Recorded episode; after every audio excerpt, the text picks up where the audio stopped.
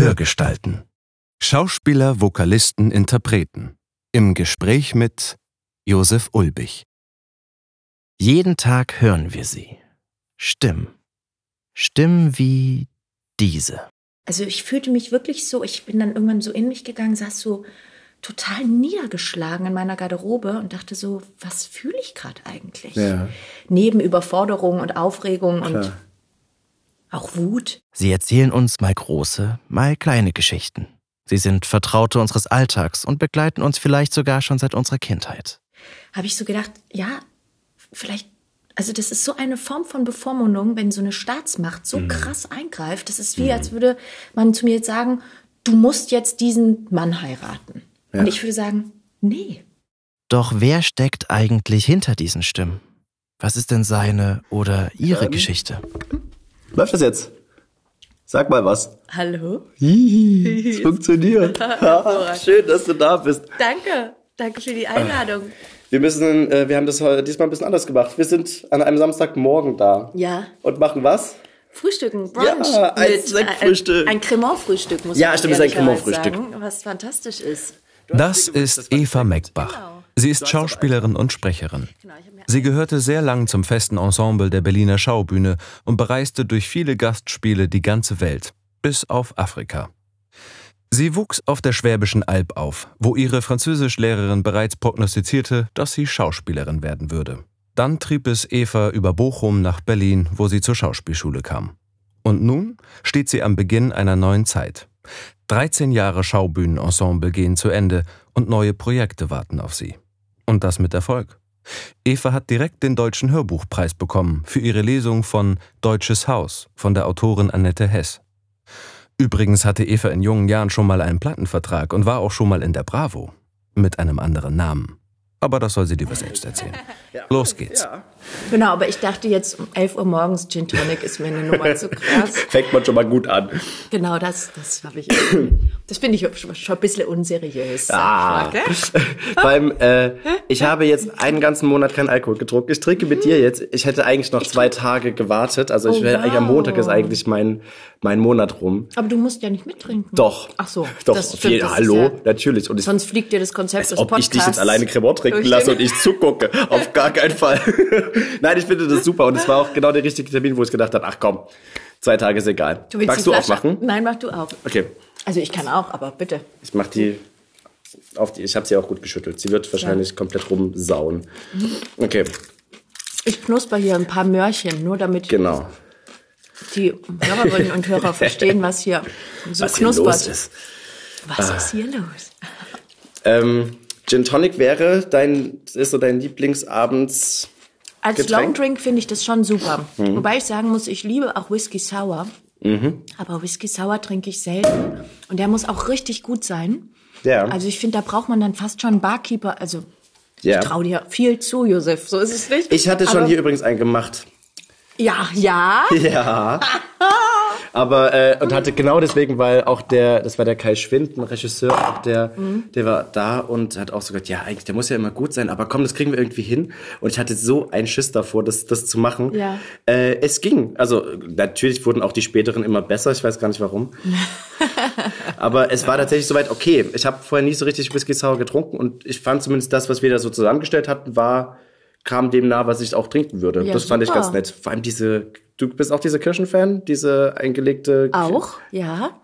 Ja. Geil, hatten wir ein ganzes Glas und haben die dann einfach so gegessen. Ich war einmal äh, in London auf Gastspiel und da haben wir auch in so einer typischen britischen tollen Bar, wo die Briten dann immer schon um 18.30 Uhr hingehen und Ja, natürlich, trinken. das müssen sie ja. Und ein super Barkeeper und da habe ich einen Whisky Sour bestellt und dann machte der da ein Eiweiß rein. Da war ich erst, Ja. das wusste ich äh, bis Ja. dahin gar nicht, dass es das, diese Variation natürlich auch gibt. Die habe ich äh, tunlichst ignoriert und habe nachgefragt bei Kai. Das, ja, das stimmt. Und Ja. schmeckt, also, schmeckt man das Ja, raus? es wird halt so sämig. Also es wird, ne, Okay. es ist schon eher, finde ich, wie so ein Bindemittel. Es macht es so total Okay. cremig. Okay, geil. sozusagen. Ich kenne das irgendwie nur als so Schaum, also das ist nicht, nicht bei Whisky Sour, aber so bei anderen Getränken macht man so einen Eiweißschaum obendrauf. Ja, ja, ja, genau. Aber ich finde, es braucht's nicht. Aber Hm. Nee. ich war ganz beeindruckt und dachte so, was, was holt er ein Ei? äh, Whisky Sour, ja, ja, it's Whisky Sour. Ah, Ah, okay, Dann kam ich mir so total so gut. wie das Küken vom Lande vor. Komm, wir stoßen einmal an. Ja. Damit. Sag mal, und dass Schön, das jetzt das- dein erster Schluck ist nach vier Wochen, Das wird super. da fühle ich, habe ich jetzt das Gefühl, wir haben voll die Verantwortung. Überhaupt nicht. Tschüss. Äh, Das ist ganz gut. Ich gehe danach noch zu einem Geburtstag. Oh, der ist aber fein. Ja? Sehr gut. Wir trinken den tatsächlich durchaus köstlich. zu Hause, deswegen bringe ich ihn mit. Ja, sehr gut. Ähm, Oh, und Du bedienst dich ich ein einfach. Croissant? du darfst alles, es liegt so ein bisschen rum, wir müssen alles Mhm. irgendwie aufmachen währenddessen und äh, schnappern uns da so durch. Wie sieht denn dein perfektes Frühstück aus? Also wir haben ja zum Glück vorher ein bisschen geschrieben, was du dir wünschst, aber was Also ist denn das so kommt bei deinem dem schon sehr nah, muss ich sagen. Also es gibt echt, es gibt alles. Es gibt Möhrchen, es gibt Ziegenkäse, es gibt Hummus, Mhm. es gibt Oliven, es gibt sogar eine rote Beetepaste. Nam, sag mal. Es gibt Butter, es gibt Weintrauben, es gibt Croissants, Orangensaft, Cremant, Käffchen, finde ich den Hammer. Ja? Und manchmal, Ja. die Deluxe wäre dann noch so ein paar Pancakes oder so. Genau, das, Ne? das ist alles so. Ich habe auch überlegt, was würde ich noch so machen. Ich würde höchstens, wenn jetzt noch Leute kommen, äh, also ich hätte wahrscheinlich den Hummus selber gemacht und so Mhm. und hätte so ein paar Sachen selber gemacht. Ähm, und ich glaube, sowas wie, äh, dass jeder so ein Sandwich einfach bekommt, was ich dann vorbereitet habe. Also irgendwie so Brot in der Pfanne anbraten und dann da irgendwie äh, Köstlich. Avocado drauf und dann so ein Ei oder sowas. Ja, drauf. Irgendwie geil. so. Ja. Genau. Das würde ich, glaube ich, noch machen. Aber weil du nach perfektem Frühstück fragst, ich hatte letzte Woche Geburtstag und da waren wir auf Gastspiel in Australien. Ich habe dir nicht mal gratuliert, weil ich das Oh einfach vollkommen ignoriere. Alles Gute nachträglich zum Geburtstag. Dankeschön. und wir waren auf Gastspiel in Sydney in Australien und ähm, waren unter Sydney, sagen die ja. Sydney, ja, die sagen Sydney, Sydney. genau, stimmt. Und wir waren untergebracht in so Apartments. Es war so ein Apartment-Hotel mit Küchenzeile und so. Mhm, cool. In Zweiergrüppchen. Und, ähm, und dann habe ich so ein spontanes äh, Geburtstagsfrühstück gemacht und habe so in die WhatsApp-Gruppe geschrieben, Leute, wenn ihr Bock habt, kommt doch in Apartment Nummer 502. ähm, und jeder bringt mit, was er im Kühlschrank hat. Geil. Und wir machen irgendwie einen Geburtstagsbrunch. So. Und das war so ein super schönes Frühstück, weil alle trudelten so zwischen 10 und 11 irgendwie ein. Mhm. Manche hatten auch noch Sekt und jeder brachte irgendwie was mit und Ah, auch so schön. Avocado und ich habe irgendwie noch so Bananenbrot gekauft und äh, köstliche Sachen und das war so eine wunderschöne Stimmung, das war so toll und so Cool. ein üppig gefüllter Tisch, wenn jeder was mitbringt, das war echt total toll. Ja. Gastspiel, du bist ja sehr oft irgendwie unterwegs, oder? Ja, Äh, wir haben uns letztes Mal im Oktober gesehen, da warst du Mhm. kurz vorher in China in, ja, ich war in China. und in warst du dazwischen auch noch Göteborg weg? Und in Amerika. Ach ja, genau, das war dann wieder kurz In den danach. USA, genau. Ja, ich erinnere mich. Ja. Ja, abgefahren. Ja. Sehr, sehr viel rumreisen. Das ist gar nicht so üblich, oder? Für, für Theater? oder äh, doch, bin ich einfach nur... Nee, es ist nicht so üblich. Also ja, die Schaubühne ist, ist da schon so Spitzenreiter, würde ich denken. Hm. Ähm, die hängt sich da sehr, sehr ins Zeug, ist fantastisch vernetzt. Hm. Äh, ähm, auf fast allen Kontinenten, bis auf äh, Afrika. Da waren wir leider noch nicht. Okay. Ähm, aber sonst waren wir tatsächlich schon wirklich irgendwie überall. Das war echt. das Aber ihr spielt schon dann eure Sachen auf Deutsch und dann gibt's da Na klar. Übertitel, oder was? Genau. Es gibt Übertitel in der jeweiligen Landessprache. Mhm. Manchmal, je nachdem, was es für ein Festival ist, auch manchmal in zwei Sprachen, also Ja. dann Englisch Okay. Mhm. und was weiß ich, Spanisch oder so. Das krasseste war, einmal hatten wir sogar in drei Sprachen. Ähm, warte mal, ich muss kurz überlegen, wo war das? Ich glaube, das war in Cluj. Das ist in Rumänien. Okay. Und da lebt eine ungarische Minderheit. Ah, und das war okay. ein total tolles Theaterfestival. Die Stimmung war auch super schön. Und, äh, und da hatten wir Untertitel oder Übertitel, muss man sagen, Ja. Mhm. weil die hängen ja dann so über über dem Bühnenbild oder im Bühnenbild drin, auf Englisch, Rumänisch und Ungarisch. Cool. Das war echt der Hammer. Und wer übersetzt das? Macht ihr das oder machen das denn jeweils die, die jeweiligen Leute vor Ort, dass die irgendwie... Ich glaube, die Schaubühne arbeitet mit einem Übersetzerteam aus Berlin zusammen. Hm. Cool. Sowas ist schön. Ich glaube, manchmal äh, gibt es vielleicht dann auch Sprachen, wo die auch dann nicht so genau wissen, ähm, wo sie dann Hm. auch Hilfe von vor Ort bekommen und einfach kooperieren. Aber genau. Sau cool. Ich finde das Ja. echt, echt Ja. schön, Ja. da so rumzureisen. Und vor allem ist es doch auch abgefahren, dass ihr da schon zensiert wurdet und so. Und dann, das muss ja auch ein Das abgefahrenes Gefühl sein. Hm. Ja, das war wirklich ein heftiges Gefühl. Das hätte ich gar nicht gedacht. Das war jetzt in China mit Volksfeind von Ibsen, wo wir im September waren. Und da Hm. sollten wir an zwei Orten spielen, in Peking und in Yanjin. Nanjing liegt noch mal so ein paar hundert Kilometer weiter südlich. Und wahrscheinlich riesengroß und ich kenne es nur nicht. Richtig, weil, ja. so ging es mir auch. Es ja. ist eine Millionenstadt, genau. Es war auch eine Kaiserstadt, also ist auch Krass. ein riesiges, genau, eine ganz wichtige Metropole sozusagen, mhm. aber ich kannte die auch nicht. Und in Peking war es so, also erstmal vorausschickend äh, muss ich sagen, wir waren, also es hieß schon vor Jahren, ja, Volksfeind fährt nach China und wir wurden dann mhm. doch nie eingeladen und dachten immer so, ja, ist irgendwie auch klar, weil das Thema im Volksfeind äh, ist ein sehr politisches und mhm. es gibt im vierten Akt von fünf Akten gibt es eine sogenannte Publikumsdiskussion, wo wir sozusagen die, die vierte mhm. Wand öffnen ja. und das Publikum wie mitspielen lassen. Mhm. Also im Stück von Ibsen ist es so geschrieben, dass der Protagonist ähm, so in die Ecke getrieben wird, er kriegt raus, dass das städtische Heilbad vergiftet ist mhm. von Fabriken. Mhm. die ihr dreckiges Abwasser da durchleiten. Und mhm. dadurch werden Leute krank. Und er bringt es an die Öffentlichkeit. Ähm, oder will es an die Öffentlichkeit bringen. Und mhm. sein bester Freund ist auch Chefredakteur der örtlichen Zeitung. Und die sagen, ja, los, klar, das muss an die Öffentlichkeit, logisch. Mhm. Und der Bruder des Badearztes ist aber der äh, Stadtrat. Ja.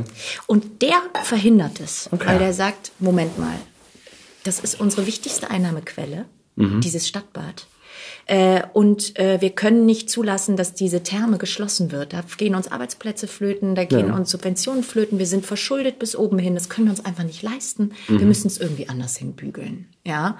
Ähm, äh, und er versucht es und dann kriegt er die Presse auf seine Seite und auf einmal steht der Badearzt alleine da und sagt, aber ich habe doch die Wahrheit in der Hand. Warum wollt ihr die nicht wissen? Das, das, mhm. das sind wir doch den, das sind wir der Bevölkerung doch schuldig, mhm.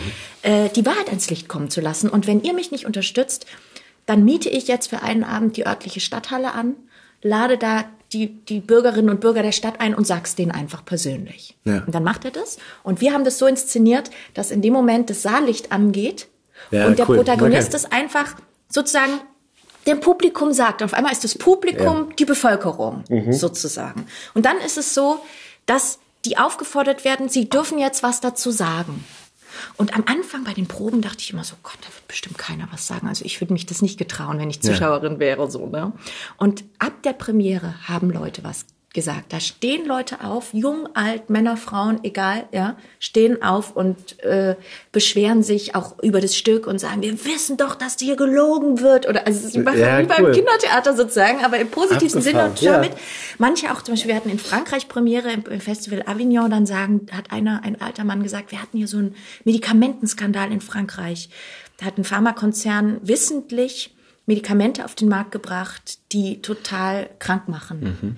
Und seine Tochter wäre fast daran gestorben. Und das war genau so eine Nummer. Und es kann nicht sein, dass Konzerne sowas machen und dass der Staat da mitmacht und so. Krass, und manchmal okay. geht's halt total ab. Manchmal dauert die Diskussion nur drei, vier Minuten, vor allem gern mal in Berlin.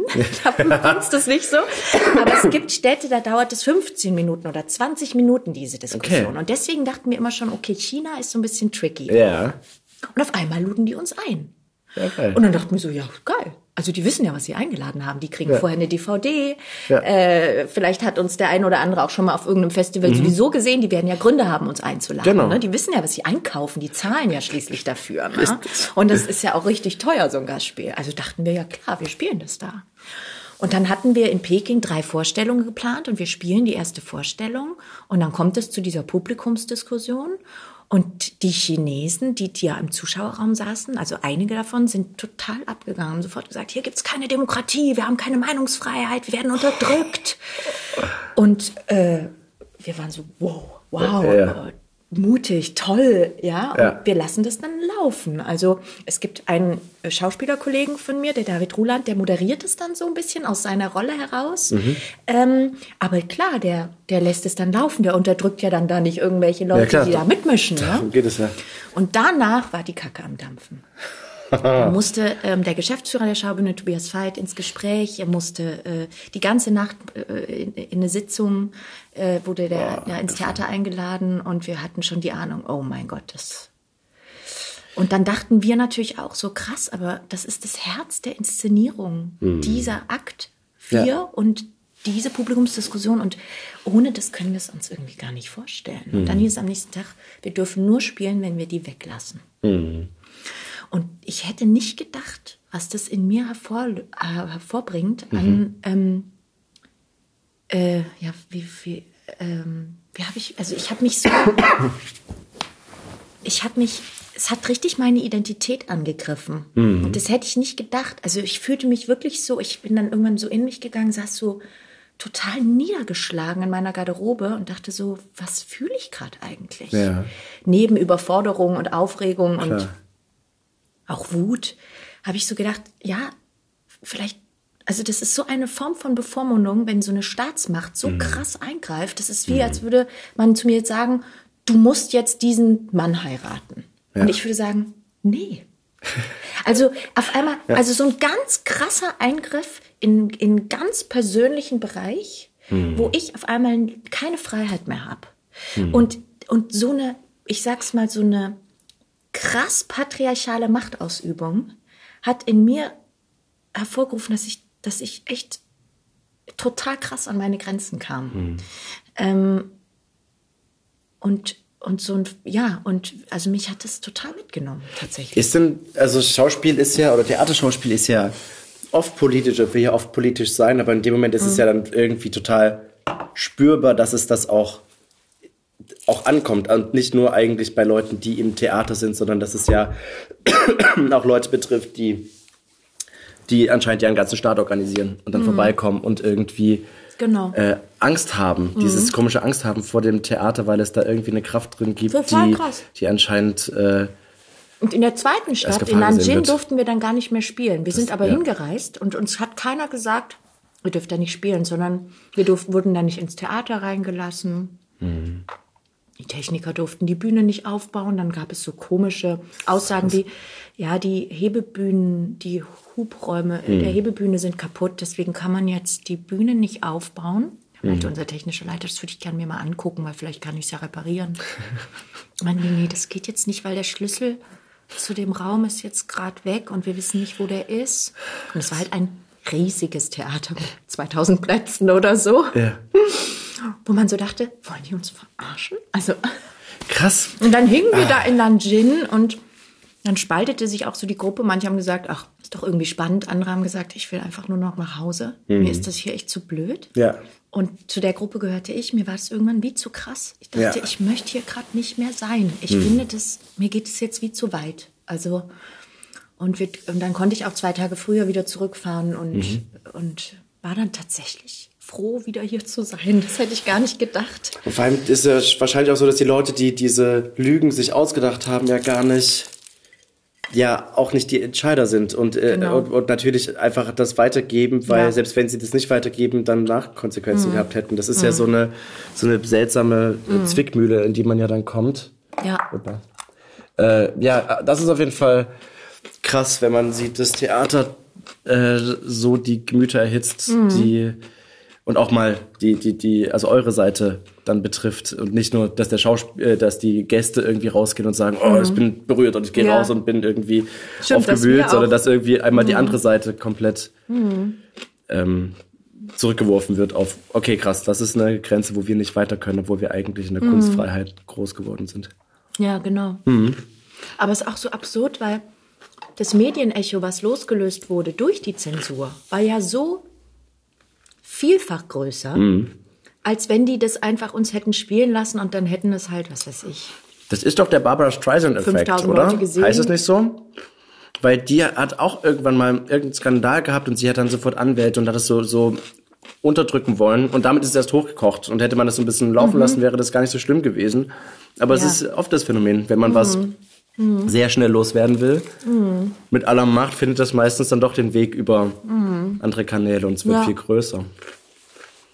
Okay, oh Gott, sind wir so, sofort tief eingestiegen. Ja. Das tut mir leid. Wieso? Das ist doch spannend. Aber es ist, ist total spannend.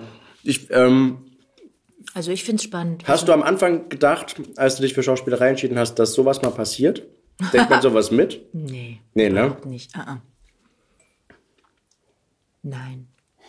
Außerdem habe ich mich quasi als Klein Kleinkind für Schauspielerei entschieden. Ja, wie alt warst du denn? Ich weiß es nicht. Ich wollte es echt schon immer werden. Cool. Also entweder Sängerin oder Schauspielerin oder am liebsten beides. okay. Und ähm,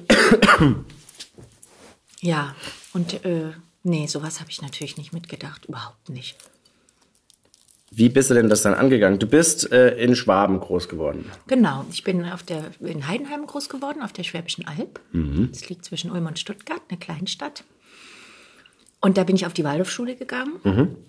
und habe mich da total wohl gefühlt. Für mich war das ein super Schulsystem. Mhm. Ähm, äh, weil die vielen musischen Fächer neben den natürlich klassischen Schulfächern, ja. die es auf dem Gymnasium und so weiter auch gibt, ähm, das hat mir echt, das hat mich total, glaube ich, so in meinem Selbstwert gestärkt, mhm. ja, dass man nicht nur sozusagen ähm, wertvoll ist als Schülerin, wenn man gut ist in Mathe, Englisch, Französisch und Deutsch und Chemie oder so, ja. sondern dass es halt genauso toll ist, wenn man gut ist in, weiß nicht, Schmieden, Gartenbau ja. und äh, Eurythmie oder so. Ja. Irgendwann in der Oberstufe macht es natürlich einen Unterschied, weil dann ist klar, das geht auf den Schulabschluss zu und dann mhm. wiegen sozusagen die klassischen Fächer natürlich viel mehr als mhm. diese typischen Baldi-Fächer. Ja.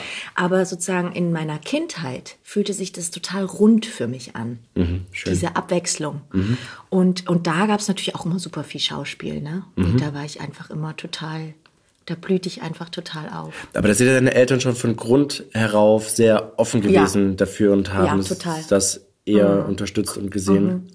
Hast du Geschwister? Ich habe zwei Geschwister, zwei ältere. Mhm.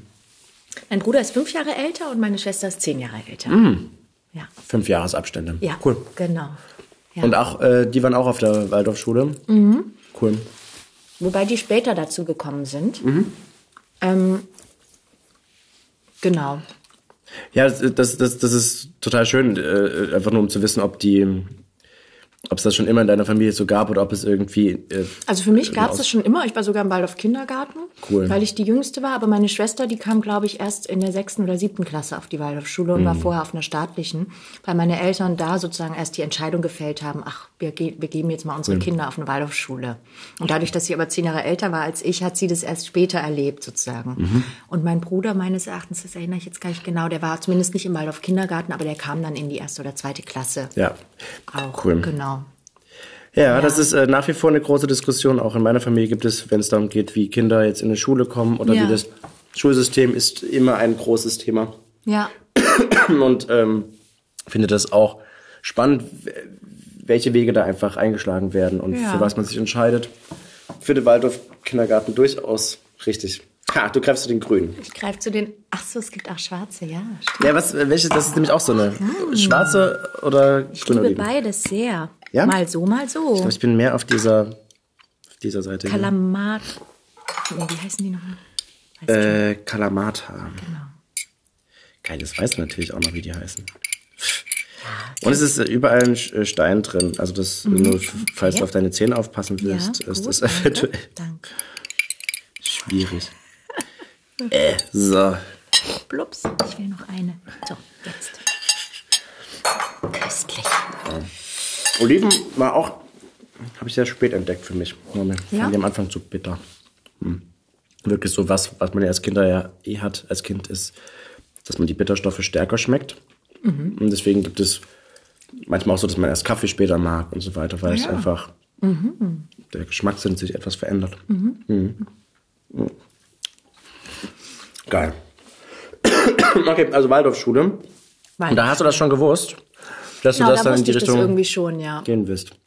Ich hatte ein total tolles Erlebnis, ähm, was ich irgendwie so sehr dankbar in mir trage. Und zwar hatte ich meine ganze Schulzeit über total Angst vor meiner Französischlehrerin, Chantal Lallemand. Eine Französin, wie man vom Namen her schon vermuten könnte. Mhm. Ähm, die war eine super Lehrerin, war aber total streng. Mhm. Und ich war in Französisch einfach nicht gut. Und ich hatte, und das kam noch dazu, deswegen war ich vielleicht auch doppelt nicht gut, ich hatte unglaublich Angst vor Frau, Frau Lallemand, mhm. weil die so streng war. Mhm. Und weil ich das Gefühl hatte, ich komme mit meinem Mätzchen bei der halt null an. Die will einfach Leistung. Ja, ja. ja? Und die Leistung habe ich nicht so richtig erbracht. Ja. Und ähm, irgendwann hat die, äh, habe ich in so einem Theater-Workshop äh, irgendwie mitgemacht und da hatten wir eine Vorführung und das hat sie gesehen und habe ich voll auf die Kacke gehauen. Da war ich irgendwie 15 oder ja. so. Und habe voll auf die Kacke gehauen und war so ganz in meinem Element und total happy. Mhm. Und danach hat sie zu mir gesagt, okay, Französisch können Sie nicht, aber Sie werden bestimmt Schauspielerin. Ah, cool. Und das fand ich so großzügig von ihr mhm. und so toll, dass sie sozusagen von ihrem eigenen Fach abstrahieren kann. Ja. Also, dass sie nicht denkt, ja, die Eva, die ist halt die Mhm. scheiß Schülerin, weil sie in meinem Fach schlecht ist, Ja. sondern sie denkt, okay, Französisch kann sie nicht, aber was anderes kann sie total Ja. gut. Schön. Und das fand ich so toll von der. Das habe ich, das habe ich ja auch irgendwann mal später nach dem Abi. Da hatten wir irgendwie, ich weiß nicht, fünf oder zehnjähriges Abi-Treffen. Da habe ich ihr das mal gesagt. Da hat sie sich total gefreut. Mhm. Ja, das hatte cool. sie auch gar nicht mehr in Erinnerung. Aber Das finde ich auch so krass. Das passiert so oft, dass, dass man, man hat selber so entscheidende Momente von, Ja. von Lehrern und man trifft die irgendwann wieder und erzählt ihnen das und Ja. Das ist gar nicht präsent, weil die das, die sind ja immer noch im Schulalltag, haben neue Kinder müssen. unglaublich andere- viele Kinder, Ja. viele Schüler, ne? Genau. Krass. Und äh, für einen selbst ist das so bedeutend gewesen, weil das irgendwie Genau. in dem Moment genau das Richtige war, was man hören wollte. Ja. Ja, ja, sehr schön. Das fand ich so toll. Mhm. Wo ich da gedacht habe, okay, die sieht mich halt doch. Die Mhm. sieht, die sieht mich. Also ähm, ja, das, das war irgendwie total toll als Erfahrung. Schön. Und nach Berlin bist du, du wolltest dich doch erst bewerben woanders, ne? Nee, ähm, ich wollte immer nach Berlin, weil mein Ah, okay. Großvater äh, kommt aus Berlin. Man darf nie glauben, was im Internet steht. Man, was, Wieso, was steht da denn? Nein, ich habe nur irgendwo, dass, dass auch Bochum im Rennen Ach so, war. ja, ich war in Bochum. Ah ja. Ich war, genau, ich war in Bochum ein Jahr nach dem Abi. Ähm, oder das, direkt nach dem Abi bin ich für ein Jahr nach Bochum äh, Mhm. zu einem ganz tollen Theaterprojekt gegangen. Das heißt Theater Total, das gibt's Ja. immer noch. Okay.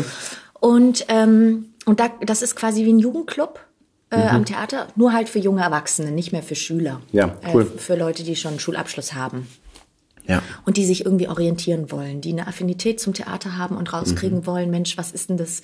Und da kristallisiert sich dann schnell raus, da ist man so eine Gruppe von 25, 30 Leuten, da kristallisiert sich dann schnell raus, wer kann denn was am besten? Manche ist klar, die spielen am liebsten und können es auch am besten.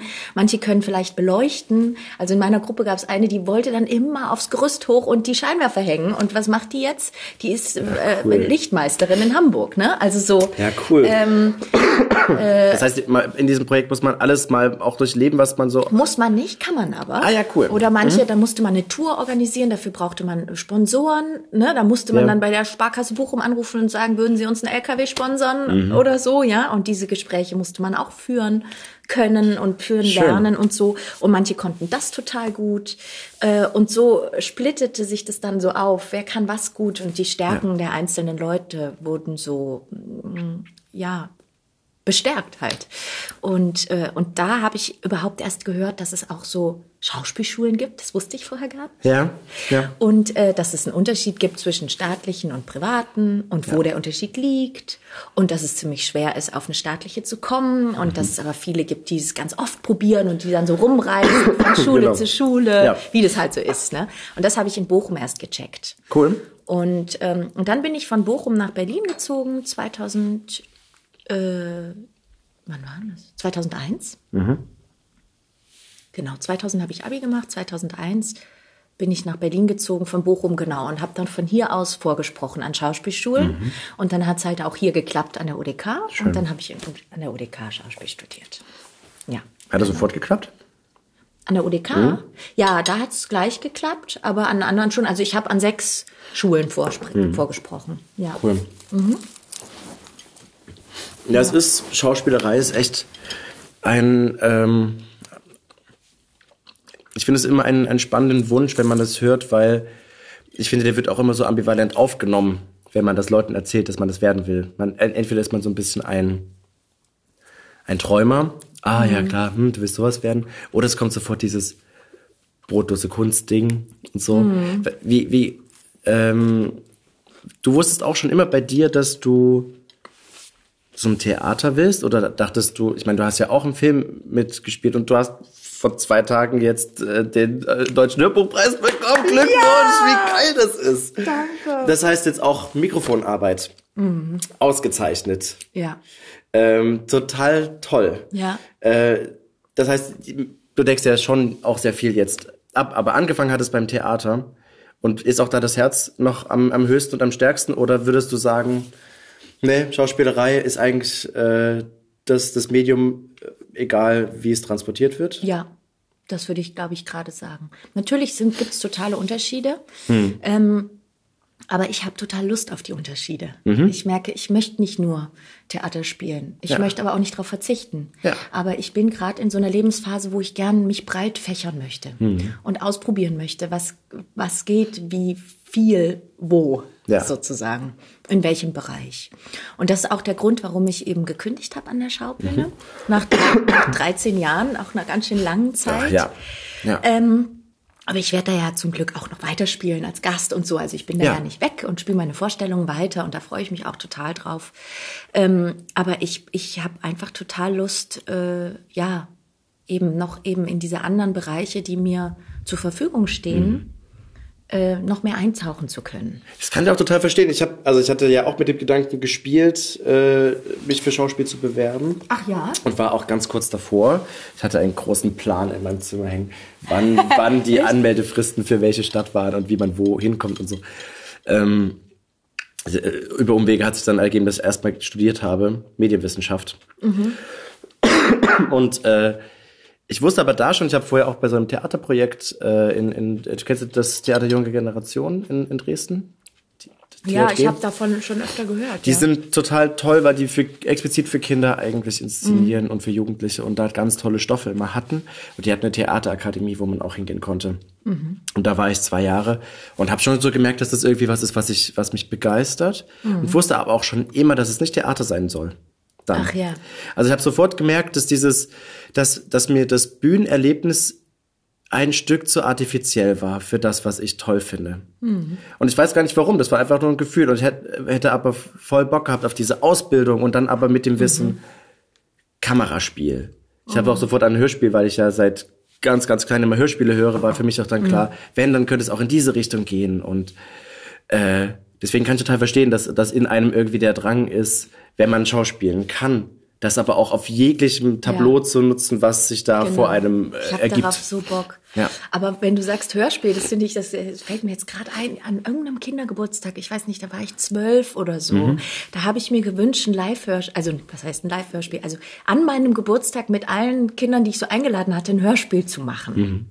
Und ich hatte mir irgendein Theaterstück ausgesucht, ich weiß echt nicht mehr welches. Keine Ahnung. Und mein Vater war voll süß, der hat, der hat mir tatsächlich zum Geburtstag so ein Raummikro geschenkt. Ach, ich glaube auch ein ganz gutes eigentlich. Mhm. Und dann hatten wir, habe ich das in unserem Keller aufgehängt, von der Decke ja. gehängt. Und alle Kinder so rumtrapiert und dann so verteilte Rollen.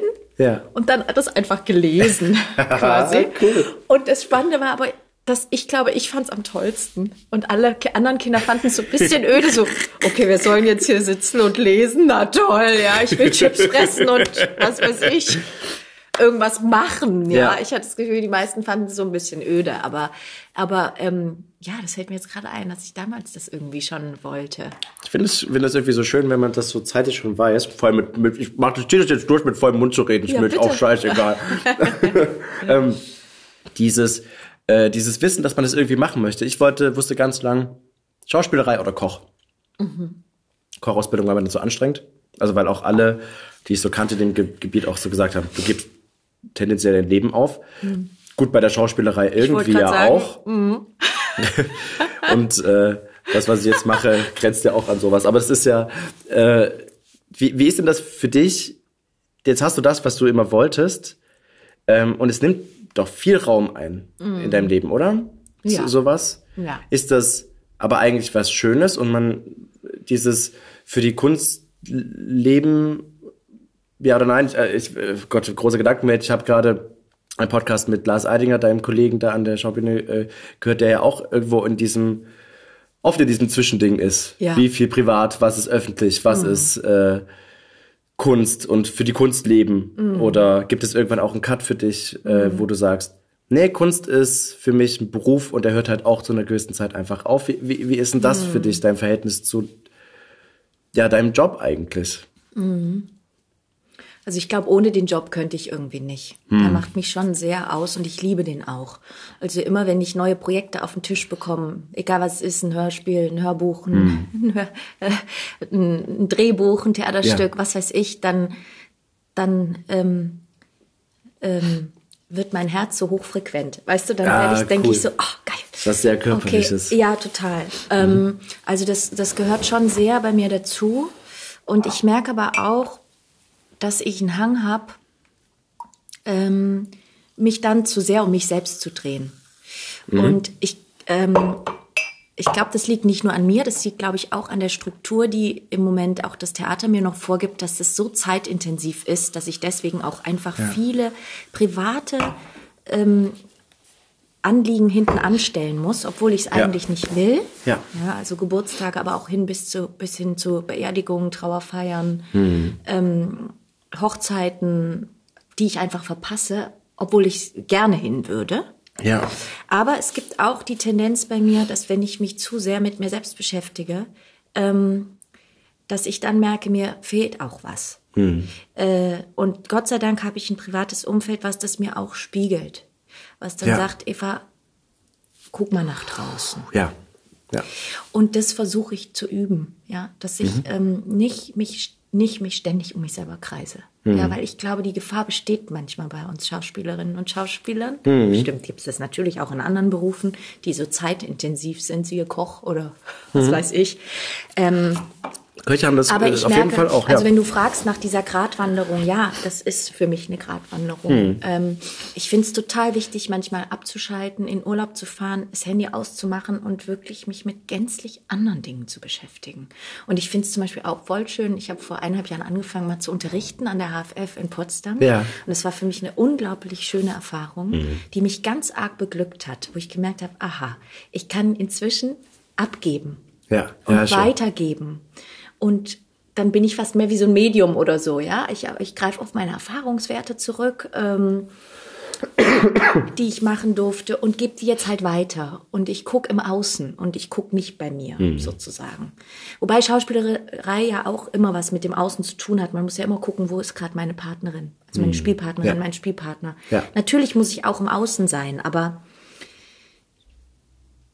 genau, ich, mir ist es total wichtig, mich immer wieder von mir selbst zu lösen, mhm. ähm, damit ich mich auch weiterentwickle. Und ich glaube, das war auch ein Grund, warum ich gekündigt habe, mhm. weil ich gemerkt habe, ich trete sonst zu sehr auf der Stelle. Ja. Also auch so großartig wie dieses ähm, Rumtouren und das Reisen ist, ja. wenn man das jahrelang macht, und ich mache das jetzt acht Jahre oder neun oder mhm. so, ähm, dann war das für mich irgendwann wie eine Wiederholung. Ja. Und, ähm, und dann denkt man so, ach, jetzt wieder Frankreich, ach, wieder Paris zum fünften Mal, toll. Ja? ja. Aber irgendwann denke ich so, hm, wo entwickle ich mich jetzt eigentlich weiter? Mhm. Ja. Klar. Ähm, genau. Dann schließe ich doch direkt was an, was, was glaube ich, damit viel zu tun hat. Wie kommst du denn an deine. Auf einmal lasse ich dich die ganze Zeit so viel reden und du kommst nicht mehr zum doch, Essen. Tut mir leid. Mir ein paar ähm, wie, mhm. wie kommst du denn an deine Figuren so ran? Ich glaube, das ist gerade thematisch nur sehr nah. Also wie bereitest du denn die so vor? Wie kommst du denn da so hin? Und äh, mhm. auch in, in diesem, weil ich glaube, das hat damit zu tun. Wie grenzt du die denn von dir ab? Oder nimmst du ganz viel von dir mit in die Figur mit rein? Da gibt es ja ganz unterschiedliche mhm. Wege, dahin zu kommen. Beispielsweise die Mary, die wir zusammen gemacht haben, Mary, mhm. die erste. Das, ähm, das ist ja ganz toll zu merken, wie einfach ähm, ich habe auch ein Hörbuch da reingehört, was für, mhm. der, für, für, den du den Preis bekommen hast und so wie. Du bist ja auch vor dem Mikro so sehr facettenreich und das kann ich mir nur vorstellen, dass es funktioniert, indem du eine ganz klare Vision davon hast, wie du das dir baust. Mhm. Ich muss gerade überlegen. Wir können das auch einfach skippen und machen noch was anderes. Ne? Beim Lesen ist es nochmal was anderes. Hm. Ja, ich versuche schon immer möglichst tief in der Figur anzudocken. Also ich versuche mich immer zu fragen, und das mache ich, glaube ich, so instinktiv. Ähm, wo sind die tiefliegendsten, wichtigsten Themen? Mhm. Mhm. Also was weiß ich, bei der Mary ist es mit Sicherheit auch ein Kontrollthema. Es wird ständig über sie Kontrolle ausgeübt, mhm. ja. Sie darf nicht sich so entfalten, wie sie es möchte. Irgendwann darf sie es dann, aber dann ja. muss sie auch Kontrolle ausüben. Also Macht muss man ja auch erstmal aushalten. Mhm. Macht muss man ja erstmal leisten können, auszuüben. Mhm. Sozusagen, was bedeutet denn das eigentlich? Mhm. Was, mit was für Ängsten ist das verbunden, wenn man auf einmal sich so behaupten muss? Oder mhm. was heißt denn das, wenn man im Selbstwert äh, oder nee, in der Selbstentfaltung jetzt bei Mary die ganze Zeit eingeschränkt wird ja. und darum aber kämpft, dass man sagt, mir steht das aber zu. Mhm. Und ich weiß, ich kann das. Und irgendwann darf sie es dann, okay, und wie mache ich es jetzt? Ja. Also, ähm, was habe ich denn hier jetzt für einen Schatz? Was trage ich denn jetzt in den Händen und wie gehe ich jetzt damit um? Ja. Oder so. Also, ich versuche mir schon immer so sehr, sehr tiefe Fragen Mhm. zu stellen. Ähm, durchaus auch existenzielle, weil ich glaube, dass uns das irgendwie dann auch ausmacht. Aber kommst du an diese Sachen ran oder an die Antworten dazu, indem du in deinem eigenen Erfahrungsschatz wühlst und Bestimmt. sagst, wie habe ich mich mal da und da gefühlt? Oder kommst du über abstraktere Ebenen als über die Fragestellung alleine ran, dass du halt irgendwie dir eher imaginierst, wie das und das ist oder wie? Mhm. Beides. Also ich gehe mit Sicherheit auch instinktiv sehr von mir aus, aber ich beobachte auch viel. Ja. Ähm, und äh, es gibt ja so viele Charaktere, wie es Menschen gibt. Und, ähm, und irgendwie äh, gibt es da ja wirklich viel zu, viel zu beobachten. Wie gehen Leute mit Herausforderungen um oder mit Ängsten um? Wie können sich Ängste äußern? Ängste können sich ja durch Gewaltexzesse äußern oder durch Anpassung Ja. oder durch ähm, devotes Verhalten oder äh, was weiß ich, ne? Also was versteckt sich, was sind so Primäremotionen? Wo verstecken die sich? Ähm, hinter was für Verhaltensmustern können die liegen? Und das macht mir total Spaß. Also ich glaube, ich interessiere mich auch sehr für Psychologie. Meine Freundin ist auch Psychologin und da, ich habe da auf jeden Fall auch eine Affinität dazu. Cool. Ich finde das, ich finde das total äh, super spannend. Ähm, ja. Bei der Mary übrigens, wir, wir, wir Mhm. hatten jetzt gerade die Geräusche aufgenommen, das hat ja vorhin erzählt, dass, dass wir gerade die, Mhm. die Foleys gemacht haben. Und der, äh, der Foley-Artist, der da war, Ja. hat auch die eine Stelle gehört, in dem Moment, wo sie zum ersten Mal fast Königin wird. Ja. Da kommt der Typ von dem Kronrat und sagt ihr ja, wir sind eingeknickt, die Gegenkandidatin gibt es nicht mehr, wir unterstützen jetzt dich. Ja. Und sie fährt ihm permanent in das Wort und immer so drüber. Und danach meinte er so, ich bin mir gerade nicht so sicher, ob die Mary wirklich dann jetzt aber auch eine gute Wahl ist. Und ich fand es aber so, so klug, weil ich so dachte, genau das ist es ja, aber jetzt ist auf einmal jemand da und, und ist auf einmal so, Ja. so vollkommen, weiß jetzt, das, das habe ich jetzt mein ganzes Leben lang gewollt und macht es ein bisschen zu viel. Und danach fährt sie auch wieder ein Stück runter und wird herrschaftlicher und wird ruhiger. Aber ich fand Ja. das so cool, dass, dass er Ja. einfach so aus der Kalten heraus gesagt hat. Und ich weiß noch, dass wir über sowas halt auch geredet hatten Ja, zu, dem, zu dem Zeitpunkt. Ja, genau. Ja, ist echt schön.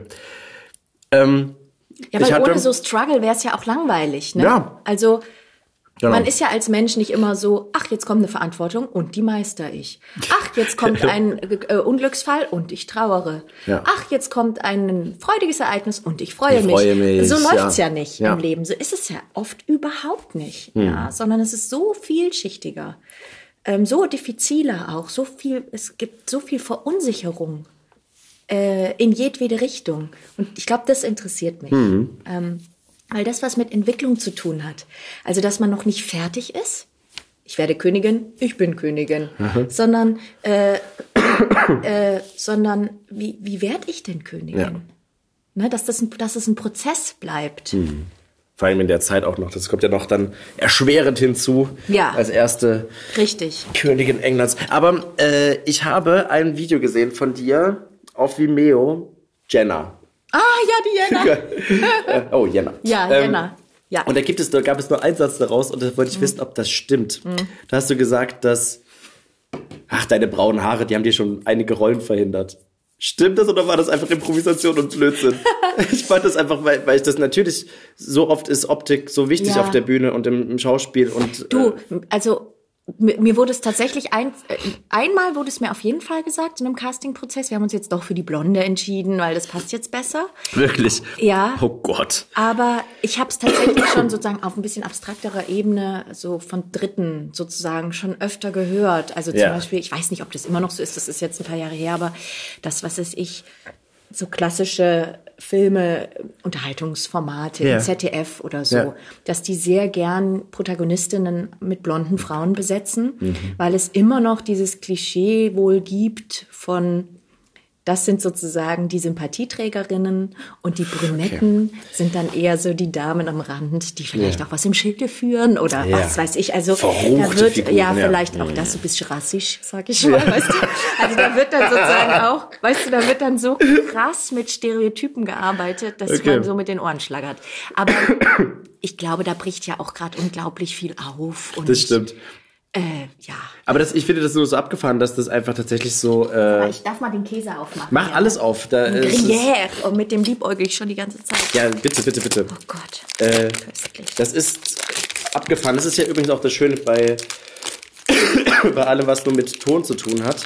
Ja. Ähm, man sieht die Leute halt einfach nicht. Man kann das halt ja. einfach sich so imaginieren. Und das liebe ich so sehr. Ja. Dass es nur übers Hören geht. Ja. Das ist für mich ist es wirklich, hat das wirklich ein musikalisches Element. Ja. Weil ich vorhin meinte, ich wollte auch immer Musikerin ja. werden. Und für mich ist das eigentlich, für mich ist es ähm, wie so ein amorphes Element, also sprechen, hm. zwischen Schauspiel und Musik wabert es hm. immer so hin und her. Mhm. Für mich gibt es da gar keine Grenze, weil es ja nur was Hören geht. Mhm. Ähm, und das ist ja bei der Musik auch so. Ist ja scheißegal, wie ich aussehe. Ja. Es geht ja nur darum, die Leute zu erreichen übers Ohr. Und, äh, und das finde ich so toll, das finde ich so wunderschön. Und so besetze ich ja übrigens auch, beziehungsweise, also was heißt nur ich, überhaupt nicht, wir machen ja ganz viele Leute so.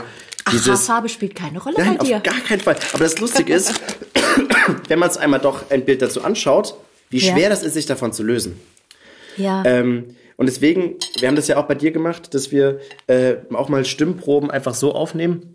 Mhm. Ähm, ohne Rolle, ohne das Alter zu nennen. Einfach mal nur, dass man die Stimmfarbe so ein bisschen ja. mitbekommt. Warum? Weil man sich dann am besten, also weil man dann am wenigsten vorgibt und am meisten das Gehirn angeht. Mhm. Wenn man schon eine Rolle äh, oder eine Sprachgruppe hat mit einer Rolle, dann ist man ja schon in einer Rolle. Mhm. Und äh, ich, ich finde das einfach schön, dass halt ich weiß nicht, ob du Detlef Bierstedts Äußerliches kennst. Das ist der Sprecher von George Clooney. Das ist nee. praktisch ein, ein sehr anderer Mensch. Mhm. Und äh, stimmlich ist es aber total abgefahren, dass er zu ihm passt. Mhm. Und niemals würde er praktisch ein, in, in einem deutschen Film eine, eine adäquate Rolle spielen wahrscheinlich, mhm. weil er einfach darauf nicht besetzt werden würde. Mhm. Das ist so das Abgefahrene, dass man mhm. einfach, sobald das Optische verschwindet, auf einmal äh, Querverbindungen da sind. Nana Spier ist auch, meinte auch, sie, sie, sie war halt nie die Julia irgendwie auf der Bühne oder so, mhm. ähm, aber halt im Synchron. Mhm. Und so, genau. und das ist genau. halt das Coole, dass ja. man halt äh, irgendwie ja. in, äh, auch in Gegenden vorstoßen kann. Mhm. Äh, ich meine, du hast jetzt die Möglichkeit, nach China und äh, nach Australien zu reisen, aber im Hörspiel ist es halt so, gut, dann sind wir halt in diesem Studio, aber wir entscheiden halt danach, ob wir in Afghanistan sind mhm. oder ob wir in London sind oder ob wir im Mittelalter sind. Ja, ja. Und das toll. ist irgendwie so cool, das weil oh, das passiert toll. alles an dem gleichen Ort. Das mhm. ist irgendwie so schön. Das ist wunderschön, ja, finde ich auch.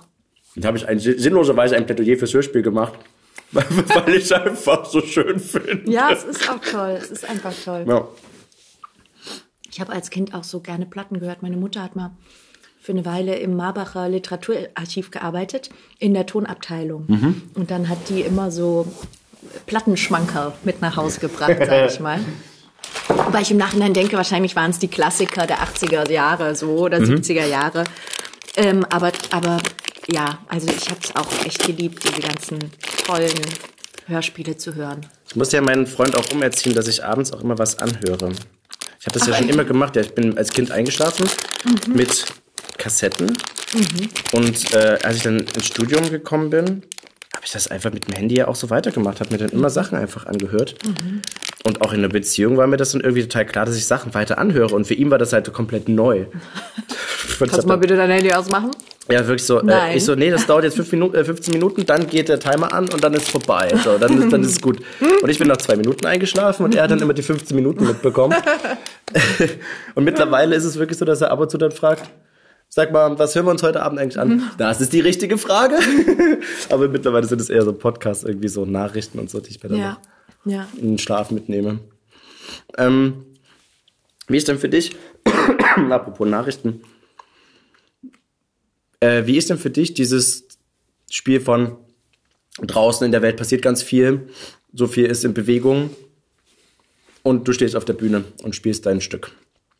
Gibt es da für dich irgendwie was, äh, was du entweder damit reinnimmst oder mhm. dass du mhm. sagst, ich schaffe hier bewusst eine, ein, einen Raum für Leute, dass sie gerade etwas vergessen können oder sagst du erst recht nicht, die Leute kommen hierher, damit sie das bewusst, bewusst gemacht bekommen, was da draußen passiert. Also wie gibt es mhm. da für dich eigentlich einen Zusammenhang von Theater und echtem ja, Leben oder ist das für dich eigentlich ein extra territorialer Raum? der so davon abgekoppelt Also ist. es kommt ein bisschen aufs Genre an. ja. Ähm, aber ich finde, man guckt ja immer durch die Augen, äh, wie soll ich sagen, man ist ja immer Zeitgenosse. Und zwar genau in der Zeit, in der man gerade lebt. Und so wird ja auch Theater rezipiert. Also ich merke schon, dass sich, ähm, dass sich das Gucken verändert, so wie sich die Welt auch verändert. Ja? Also man nimmt äh, das Stück Richard III, glaube ich, jetzt anders wahr, wo es um Tyrannen geht oder so, als noch vor vier Jahren. Äh, man nimmt aber auch ein Stück wie Ungeduld des Herzens, eins meiner Lieblingsstücke, äh, von Stefan Zweig, mit Sicherheit auch anders wahr. Da geht es um Mitgefühl. Das finde ich auch super wichtig, so als Statement, zum Beispiel, gerade in dieser heutigen Zeit. Ne?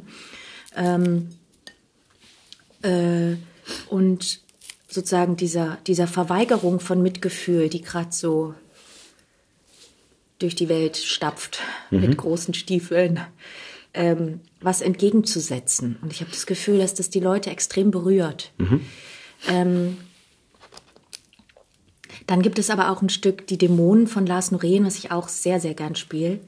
Ähm, ein Vier-Personen-Stück. Da geht es einfach äh, nur darum, dass sich zwei Paare innerhalb der Partnerschaft und äh, sozusagen äh, auch wie das jeweils andere Paar Ja. äh, einfach zerfleischen so oder dass, Ja, dass schön. die ganzen Paar äh, die ganzen Abgründe die Beziehungsabgründe so aufs Tablett kommen und da könnte man sagen okay das hat jetzt nicht so einen politischen Anspruch aber auch das nimmt man ähm, äh, glaube ich, auch nach der MeToo-Debatte und so weiter auch, glaube ich, nochmal anders war. Ja, wie verhalten sich denn die Typen? Wie verhalten sich denn aber auch die Frauen? Wie werden denn die, wie, wie, wie versucht man sich denn gegenseitig zu erniedrigen? Welche Waffen werden denn jetzt ausgepackt? Ähm, also ich glaube fast, man kommt da gar nicht drum rum. Ähm, Außer vielleicht, man würde jetzt einfach in so einer Haut drauf Komödie mit Clip Clap und äh, Ja. ist das spielen, was ja auch wunderschön sein kann. Total. Ähm, nur spiele ich das gerade nicht. Ja. Und denkst du, dass man mit dem äh, ich hoffe, die Fragen klingen gar nicht so böse, weil ich, mich interessiert es tatsächlich viel. De- Mhm. Denkst du oder hast du das Gefühl, dass durch das Theater viele Leute erreicht werden oder kann man, vielleicht ist die Frage viel mehr in meinem Kopf, kann man denn mit unserer Kunst, sei es nun eben Hörspiel oder Mhm. äh, ähm, Theater, können wir was verändern? Oder denkst, also weil ich, Das ist ja die, die alte Frage. Ja, natürlich. Ne? Die schwierige Frage, die nie aufhört. und irgendwie, weil Ich würde äh, sagen ja und nein. Ja, ist ja richtig. Tatsächlich, ja und Besser als eine nein. klare Antwort. Ja, Ähm, bei manchen nicht, bei anderen halt schon. ja, okay. Also ich glaube, manche gehen raus und sagen, krass, so was habe ich noch nie, äh, darüber habe ich irgendwie noch nie nachgedacht. Das hat irgendwas in mir aufgerüttelt. Oder da habe ich was verstanden oder da habe ich jetzt einen neuen Gedanken entwickelt. Das war mir gar nicht so klar, wie krass. Und andere sagen, ich habe es einfach rezipiert und es hat mir gefallen oder es hat mir auch nicht gefallen. Punkt. Ja, tschüss. Und dann gibt's, äh, entsteht halt kein Entwicklungsprozess. Ähm, ich weiß nicht. Ich glaube, Theater kann jetzt nicht die Welt mega verändern, aber es kann so ein bisschen aufrütteln. Oder es kann sozusagen Strukturen, die schon rissig sind, noch ein bisschen rissiger machen. Ja. Vielleicht, ne? Wie wenn sozusagen so Keramik gebrochen ist oder irgendeine Struktur gebrochen ist und jetzt rüttelt man da so zart dran. So Und dann könnte das noch mal so ein bisschen, Bisschen mehr sich mehr machen. Ja. aufreißen. Aber also wahrscheinlich würde man die Kraft des, äh, der theatralen Kunst, sage ich jetzt mal, auch im Film, im Fernsehen, im Hörspiel, im Hörbuch, im Theater, erst merken, wenn sie gar nicht mehr Ja, bestünde. wenn sie weg ist. Mhm. Dann würde man denken, oh, da fehlt doch was. Ähm, Erreicht ihr denn eigentlich viele, also ich, ich bin ab und zu mal in der Schaubühne Mhm. und erlebe das Publikum durchaus divers. Das ist schon so, oder? Oder ist das, oder ist man doch eher in dem gebildeten, wohlhabenden total- Publikum? Ja, tendenziell denke ich ja. Das ist aber, glaube ich, Theater meistens. Ja. Ähm, aber es kommt sehr aufs Stück an. Es gibt Stücke, da habe ich das Gefühl, da gehen eher ältere Menschen rein, Okay. ähm, ein bisschen vielleicht auch wohlständigere, ich weiß nicht. Ähm, und dann gibt es Stücke, die sind wirklich extrem gemischt oder gehen mehr junge Leute rein. Also es kommt ein bisschen auch auf die Thematik an. Ähm, ja. Sag mal, wenn du jetzt keine Geldsorgen mehr hättest, du wachst auf und äh, kriegst einen Brief, Kontoauszug und da ist auf einmal so, sind da so fünf Nullen mehr hinten dran. Mhm. und dann sagst du, ah, das ist ja nett. so, äh, wie gestaltest du deinen Tag? Also, beziehungsweise nicht nur deinen Tag, sondern wie gestaltest du jetzt dein Leben? Was passiert denn dann? Boah, ist das eine interessante Frage. Du kannst auch ein bisschen drüber nachdenken. Wir reden auch noch über was anderes. Ich komme noch mal drauf Du, zurück. mein weil ich erster finde, das- Gedanke war, ich glaube, ich würde gar nicht so viel ändern. Mhm. Weil ich habe jetzt viel Veränderung auf den Weg gebracht. Ja. Durch ähm, sozusagen auch äh, die Veränderung, was die Schaubühne betrifft. Mhm. Ne? Dann dadurch, dass ich da zwar weiterspiele, aber mehr Selbstbestimmung habe, dann auch Ja. erstmal als freie Schauspielerin. Und das heißt, ich bin ja eh im Moment in so einem, ich habe das Gefühl, in so einem offenen Raum. Ich äh, habe gerade das Gefühl, ich gucke nach vorne und weiß nicht, was kommt. Und ich erlebe so eine Weite und freue mich auf das, was kommt. Cool. Und, ähm, und wenn ich jetzt super viel Geld hätte, würde ich es, glaube ich, genauso machen, nur um realistisch zu bleiben, wahrscheinlich, würde es auch ganz schön stressen, so viel Geld zu haben. Ja. Weil ja. dann müsste man sich überlegen, um Gottes Willen, was mache ich denn jetzt damit? ja. Das hört, das liest man doch immer wieder über Leute, die Ja. auf einmal so super viel Geld bekommen. Ähm, das macht nämlich erst Spaß, wenn man weiß, wie man damit umgeht, glaube ich. Also würde es wahrscheinlich erstmal total viel Arbeit bedeuten, sich aus, damit auseinanderzusetzen. Wie lege ich das an? Was kaufe ich mir jetzt was? Ja. Was spende ich? Wem schenke ich was? Ja, also ja. Ich Aber dass jetzt, ich mir halt ja. bei Essen keine Gedanken mehr machen würde. Bei Essen? Essen. Essen ist mir so, so wichtig, dass ich, Ja.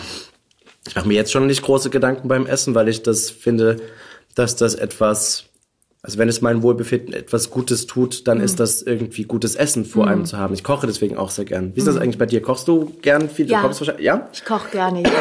wenn ich dazu komme. Also wenn ich mal so ein bisschen mehr Zeit habe, dann liebe ich es zu kochen und auch neue Sachen auszuprobieren. Was denn so? Ich wollte jetzt einfach mal alles hier auf, aufs Sofa. Ja. Um Ähm, sich zu strecken. Ich weiß nicht. Ähm, alles Mögliche. Hm? Also, äh, keine Ahnung. Suppen, äh, Hauptgerichte, Mhm. Nachtische. Also so, was man halt so kocht. Aber vegetarisch, oder? Du Ja. hast äh, alles vegetarisch, du hast ja auch Ja, ich bin irgendwie Vegetarierin geworden, ohne es zu merken. Ja, cool. Das war wirklich so. Ich glaube, es hat was mit meinem Hund zu tun. Mhm. Mein Hund ist jetzt nicht Vegetarier, aber ich habe mehr Mitgefühl für Tiere entwickelt. Und ähm, ich habe irgendwann gemerkt, dass ich das, dass ich, wenn man sich so ein bisschen mit Massentierhaltung und so beschäftigt und das Mhm. meiste Fleisch oder der meiste Fisch kommt ja auch aus daher. Ähm, und wenn man sich ein bisschen mit Säugetieren oder so beschäftigt, dann weiß man ja, dass die das gleiche Schmerzempfinden haben wie wir Menschen. Ja. Also da werden in den Hirnarealen dieselben, äh, äh, also die, die gleichen Hirnareale werden quasi angesprochen. Und, äh, und ich, kann- ich finde das irgendwie so grausam, Ja. dass ich mir nur vorstellen könnte. Und ich habe sehr gern Fleisch gegessen. Also ich mag den Geschmack super gerne auch von Fisch. Ja. Aber ich, So äh, also jetzt ist es, im Moment ist es so, dass mir, wenn ich mal wieder mega Bock hätte auf Fleisch, dann könnte ich mir vorstellen, mal, weiß nicht, von einem Biobauern äh, Ja. mal dann ein ausgewähltes Stück zu kaufen oder so. Ähm, aber diese Massentierhaltung und ich gehe auch häufiger essen.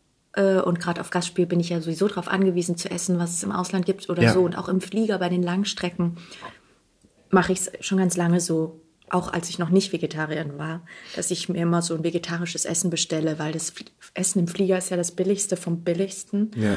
Und das finde ich irgendwie, das möchte ich einfach nicht. Ja. Mhm. Ja. Ja. Ja, mir tun die Tiere irgendwie zu leid. Mhm. Ich möchte, ich möchte das nicht. Also ich finde, wenn man da einmal so Bilder gesehen hat, wie die gequält werden, äh, ja. Ich habe das Gefühl, dass auch zumindest zur Zeit ein bisschen was passiert, was das angeht. Ja. Durch diese Kastration, das zwar was ganz anderes ist, aber irgendwie gibt es diesen Fokus viel stärker. Ja. auf das Thema und ich finde es irgendwie auch ganz schön, dass das ein bisschen mehr, mehr Aufmerksamkeit bekommt. Hm. Ja. Ähm, ich hatte irgendwas im Kopf, ich habe es wieder total vergessen. Egal. Macht nichts. Ähm, ich schicke mir auf jeden Fall nochmal von dem Cremant nach. Ich habe ja nachzuholen. Ist wirklich ein köstliches Frühstück. Das freut mich. Ähm, hast du eigentlich einen, ich habe das vorhin gar nicht gemacht, du hast einen Text dabei? Das Ja. wird gut, alles klar. Das ist super vorbereitet gewesen. Ich habe einen. Text dabei. Sehr gut. Und zwar aus ähm, Deutsches Haus von Annette Hess. Ah, sehr gut, sehr gut. Dann kommen wir da gleich dazu. Ja, weil ich dachte, mich beschäftigt das gerade so und mich begleitet es gerade so. Ja. Und ich bin da so eingetaucht, ähm, weil das Hörbuch habe ich eingelesen. Und dafür werde ich, wurde ich jetzt eben auch ausgezeichnet vom Deutschen Hörbuchpreis. Voll schön. Ja, ich freue mich auch wirklich ganz arg. Ähm, und dann dachte ich, dann darf es das jetzt auch sein. Ja, sehr gut. Sehr gute Idee. Hm. Wie ist es denn? Ich spüre nur sehr, wenn du über deine Figuren redest oder Stücke, mhm. das ist ja für dich eine sehr körperliche mhm. Geschichte. Und zumindest habe ich so den Eindruck gerade gewonnen, dass es so, so körperlich ist. Lässt dich das im, Tra also wenn du träumst, nimmt dich das mit? Nimmst du da, beziehungsweise nimmst du viel mit in deine Träume rein? Oder? Ja. Oder bist du da irgendwie doch woanders und kannst so ein bisschen resetten oder bist du eigentlich doch permanent am Bearbeiten von, ja, weil zumindest habe ich jetzt den Eindruck auch, die, die, wenn du dich so viel mit, mit Macht und mit den großen Strukturen beschäftigst, ist das ja etwas, was, das begegnet einem ja dann auch noch tagtäglich überall und dann mhm. ist man ja die ganze Zeit in so einem Geflecht mhm. von Nachdenken und mhm. Reflektieren vielleicht. Ja. Weißt du, worauf ich hinaus? Ja. ja. Mhm. Ähm, ich merke immer, wenn ich nicht äh, so eins zu eins Träume habe, sage ich mal, vom Proben, vom Spielen, vom ja. Sprechen, finde ich es ein sehr gutes Zeichen, mhm. weil ich dann das, den Kopf freier habe ja. äh, und Luft ins System kommt. Wenn ich viel arbeite, dann ist es tatsächlich manchmal so, dass ich morgens aufwache und denke, Gott, ich hatte die ganze Nacht das Gefühl, mir hängen die Textfetzen mm. flitzen mir durchs Hirn und uh, also so mir rauscht die Birne sozusagen. Mm. Und ich finde es immer ein gutes Zeichen, wenn ich, wenn ich Abstand gewinne und wenn meine Träume abstrakter werden oder mhm. auf einer Metaebene stattfinden, wenn sie symbolischer werden im Grunde. Mhm. Wenn man über sie nachdenken muss, was war das denn? Also was ist das denn? Zum Beispiel ein wiederkehrendes Motiv bei mir ist, ähm, dass ich von Gebäuden träume die mir ah. fremd sind. Ja. Als wären Gebäude ein bestimmtes Symbol für was. Ich weiß noch nicht genau für was. Ja. Aber ich träume des Öfteren von großen neuen Wohnungen, die dann sich so die dann nie, die dann wie nicht aufhören. Also wo man das Gefühl hat, ah, da kommt ja noch ein Raum und noch einer und krass. Ah. Und auf einmal, ich dachte, ich bin im zweiten Stock, jetzt gucke ich aus dem Fenster, jetzt habe ich das Gefühl, ich bin im 15. Stock. Ah, und da kommt ja noch ein Wohnzimmer und jetzt geht's da ums Eck und äh, oder so, ne? Ja. Okay. Oder neulich habe ich geträumt, ich besuche meinen Vater und er lebte auf einmal auf so einem nennt man das so ein Vierkanthof, heißt ja. das, glaube ich, mhm. ne? Äh, was gar nicht stimmt. Ja, aber er lebte da jetzt und lebte in so einem ausgebauten Bauernhof. Und das Erste, was ich dachte, ist, wow, der lebt auf so einem Bauernhof, aber ist doch viel zu teuer. Also so, dann denke ich so, interessant, okay. warum habe ich das denn jetzt geträumt? Also so, das, das, das finde ich irgendwie total spannend. Ähm, wenn, und im Moment bin ich in so einer Phase. Und das freut mich total. Manchmal cool. schlafe ich dann auch ein, denke so, ich freue mich jetzt, was werde ich mhm. wohl heute träumen? Ähm, ja. Aber das heißt, du erinnerst dich auch gut an deine Träume. Das ganz ist ja gut, auch ja. schön. Ja, ganz gut. Redest du dann auch viel drüber oder hast du das für dich so Unterschiedlich. Einfach? Manchmal muss ich drüber sprechen, um es klar zu kriegen oder ja. weil ich es irgendwie loswerden will oder weil es mich dann doch so ein bisschen beschäftigt. Aber jetzt, nee, nicht ständig. Nee, nee. meistens, glaube ich, rede ich nicht drüber. Ich finde es einfach, gerade wenn es so Blödsinn ist, finde ich es irgendwie ganz toll. Ich habe die nach dem Aufwachen doch meistens noch sehr präsent und auch die Energie oft, die so ein mhm. Traum hat. Ja. Äh, manchmal ist man ja so, als ob man gar nicht geschlafen hätte und dann ja. ist es irgendwie, mhm. äh, beginnt der Tag so schwierig. Mhm. Aber vor kurzem, als auch so ein bisschen viel parallel gerade war, da bin ich schon beim Einschlafen, habe ich schon irgendwas rumgebrabbelt und habe nur, also mein, mein Freund hat mir dann so, was, was meinst du gerade? Und ich habe schon in dem Moment gemerkt, oh Gott, es kommt gerade nur Müll raus.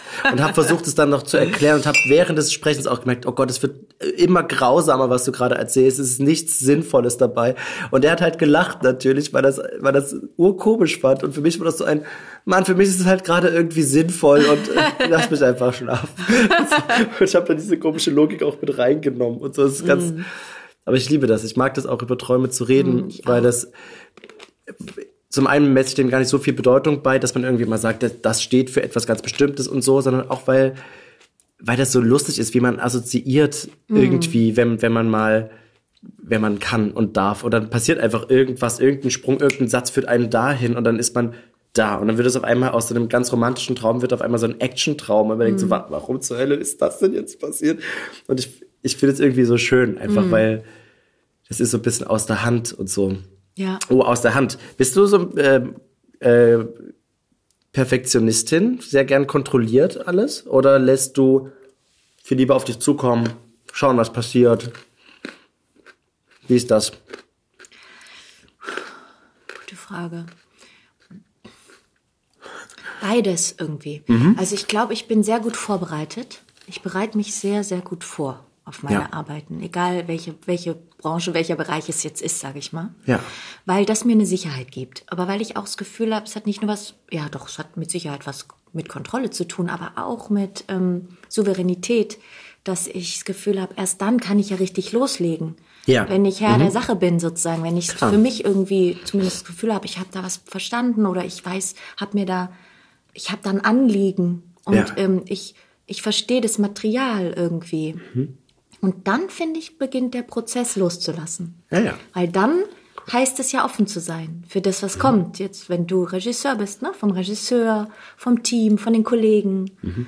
äh, von der Tagesverfassung, wenn man jetzt eine Vorstellung spielt. Ne? Was geben mir, was kommt denn von den Kollegen? Ne? Also dann loszulassen und offen zu sein und sich nicht was vorzunehmen und fest zu sein, zu sagen, ich ziehe jetzt den Stiefel so und so durch, heute habe ich mir vorgenommen, mache ich so und so, Ja. mache ich es auch so und so. Aber wenn dann sozusagen die Stimmung ja eine ganz andere ist, während man spielt, im Ja. Hier und Jetzt, dann gilt es ja spontan Ja. darauf zu reagieren. Ne? Ähm, aber was ich zum Beispiel ganz schlimm finde, ist, wenn ich meinen Text nicht richtig kann oder so. Äh, äh, oder was weiß ich, also wenn ich das Gefühl habe, ich komme jetzt so ins Schlittern, weil ich irgendwie, ge- ähm, weil dann habe ich das Gefühl, dann kann ich auch überhaupt nicht richtig spielen. Dann weiß Mhm. ich ja gar nicht, weil dann bin ich ja nicht mit Spielen beschäftigt, sondern mit, äh, wie geht's jetzt weiter? Mit Nachdenken. Und- Mit Nachdenken und dann, dann findet ja eigentlich eine Kontrolle statt, ne? Ja. Weil man einen Kontrollverlust spürt und denkt so, "Hä, aber ich, warte mal, äh, äh, ja. Und dann kann man aber gar nicht ja spielen oder gut lesen oder Ja, ja finde reagieren. ich total sinnvoll. Ja. Und deswegen, ja, erst Kontrolle, dann loslassen. Ja, das ist schön. Ich glaube, so geht's mir ehrlich gesagt auch. Mhm. Eine gewisse Vorbereitung ist einfach wichtig und Ja. äh, ein, eine gewisse Grundfestigkeit, was den Stoff angeht. Und dann sich aber darauf einlassen können, was andere anbieten. Ja. Weil das, also ich glaube, dass das ist total schwierig, eine Vision zu haben und davon fest auszugehen, dass das die ist, die es sein muss. Das ist, ich glaube nicht so sehr daran, dass das sinnvoll ist, zumindest für mich. Ähm, ne- aber die, die Grundidee zu wissen, wo das hingehen sollte, das ist, glaube ich, total gut. Und dann aber, wenn dann was angeboten wird, wo man merkt, ach, das ist aber vollkommen außerhalb meiner Vorstellung gewesen und ist so gut, warum da nicht mitgehen? Genau. Das ist halt so schwierig, dann, dann verbohrt zu sein und zu sagen, Ja. es muss aber jetzt so und so sein. Ja. Das finde ich irgendwie schön, dass man eigentlich durch eine Rahmensetzung so eine gewisse Offenheit gewinnt Mhm. und äh, dann abgleichen kann, ob man das möchte oder nicht Mhm. und nicht so wahllos ist einfach. Mhm. Ja, das finde ich schön. Was machst du denn, wenn du nicht auf der Bühne stehst, dich nicht vorbereitest? Was ist denn Nichts. Nein, nicht? Ja, doch, wäre auch okay. Nein, ähm, ich habe mit meiner Freundin zusammen ein, ein kleines Häuschen in der Schorfheide. Mhm. Ähm, da in den warmen Monaten verbringen wir da sehr gerne viel Zeit. Schön. Dann haben wir ja den Hund. Ich liebe natürlich meinen Hund. Äh, mit der verbringe ich auch viel Zeit, mit Toni. Ähm, dann versuche ich meine Freundinnen und Freunde zu treffen. Ähm, ja, versuche ich, ich liebe es ins Kino zu gehen. Ich liebe es zu lesen. Ich bin aber eine langsame Leserin, was mich manchmal so ein bisschen frustriert, weil ich dann so ähm, so viel Material zu Hause habe und das Gefühl habe, Mann, ich komme irgendwie nicht vorwärts. geht nicht aber vielleicht witscht mir da auch wieder mein berufliches Ich rein, was so denkt, so man müsste es ja, vielleicht denke ich da echt, es wäre auch ein bisschen Arbeit, fällt mir gerade ein. Das ist eigentlich total bescheuert, ne? Nee, aber es ist ja total verständlich. Das ist das, was du sonst auch da liegen hast. Ja, ja. ja, aber irgendwie auch schade, ne? Kannst du denn im Kino dann loslassen? Ja, voll. Ich liebe es. Also Ja? Kino, das, da bin ich wirklich wie das Kind von vor 30 Jahren so ungefähr. Ja, ich cool. finde es super. Ja, ich liebe es, ins Kino zu gehen. Ich gehe auch total gerne ins Theater. Das mache ich aber seltener. Mhm. Ähm, irgendwie ist dann doch Kino oft meine erstere Wahl, wenn Ja. Mhm. ich mal einen freien Abend habe oder so. Genau, ja. Sag mal, mir ist zu Ohren gekommen. Nein, äh, aber hast du, du hast einmal eine Schlagerkarriere fast angefangen? Schlager hätte ich es jetzt nicht Nein, genannt. Ich weiß es nicht. Ich, ich habe es so so. Nein, aber du hast gesungen auf jeden Fall vorher und hast warst erstmal da auch ein bisschen, oder? Also wie gesagt, es hat mich ja schon immer irgendwie Genau. begleitet und Und du spielst äh, Gitarre? Ich spiele Gitarre und genau. Noch ein Instrument oder ist Gitarre dein Gitarre ist so mein? Haupt, mein Hauptinstrument, aber ich kann, ich habe auch Geige gelernt, Mhm. äh, neun Jahre im Orchester gespielt Boah, okay. und ähm, ich kann auch so ein bisschen Bass spielen und Percussions und Und das alles selber beigebracht auch oder wie? bis auf die Geige alles selber Boah, beigebracht. krass, genau. schön. Und ähm, genau, ich habe halt immer schon sehr viel Musik gemacht und hatte dann, als ich so 14 war, ähm, eine sehr gute Freundin, die ganz viel Musik gemacht hat. Mhm. Und ähm, die hat mich so ein bisschen an die Hand genommen. Mit der habe ich so ganz viel improvisiert und so. Schön. Das war wirklich eine sehr spezielle Freundschaft. Die war 20 Jahre älter als ich. Mhm. Und die hat an der Waldorfschule Eurythmiebegleitung gemacht. Das ist so, muss man sich vorstellen, wie beim Ballettunterricht gibt's ja auch immer jemand, der in der Ecke am Flügel sitzt und live spielt, während. Während die Tänzerinnen da äh, Ja. ihre, ihre Sachen tanzen. Und äh, das gibt's bei Eurythmie halt auch. Mhm. Und die hat quasi immer unglaublich schön Chopin und alles Mögliche gespielt und hat aber auch selbst ganz viel komponiert. Und mit der, die hat dann irgendwann gesagt, sie will sozusagen in der Eigenproduktion eine CD aufnehmen. Das Ja. war in den 90ern. Und da hat sie gefragt, ob ich mitmachen will. Und ich war halt ein Teenager, ne? Ja. Aber das, also deswegen, und sie war da Mitte, sie war jetzt so alt, wie ich jetzt bin. Ja. Und ähm, also Mitte, Ende 30. Und ähm, von der habe ich ganz viel gelernt. Von der habe ich zum Beispiel auch so Zupftechniken auf der Gitarre gelernt, Picking und ähm, wie man so aus dem Stegreif so zweite Stimme improvisiert beim Singen und was es so schön. für Stile gibt, so Irish Folk und das wusste ich vorher alles gar nicht. Ja. Ne? Und, und so. Und dann haben wir diese Platte aufgenommen und äh, ein, der Lebensgefährte meiner Sportlehrerin hatte wiederum einen Kumpel und der war Musikproduzent in München. Ah, Und ich hatte okay. ein Solo, Solo-Song auf der CD. Ja. Und der hat es dann gehört und schwuppdiwupp kam ich irgendwie zu einem Plattenvertrag bei der Virgin in München. Und das hat die Freundschaft Okay, mit der Biene, also mit der Ja. eigentlichen Komponistin, die ja die CD gemacht hat, ziemlich strapaziert, was ich damals nicht einordnen konnte, weil ich als Teenager das nicht verstehe. Ich war da einfach noch nicht reif genug, das einzuordnen.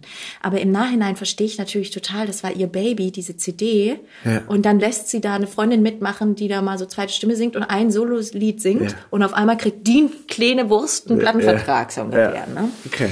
Ähm, ja, aber ich, wie, wie es mir geschah, also, und dann war das, sollte es erst für eine Single sein, dann wurde es auf einmal für, für, für eine LP, Ja. Plattenvertrag, und dann gab es eine Promotour und ähm, dann gab es ein kleines Interview in der Bravo und so.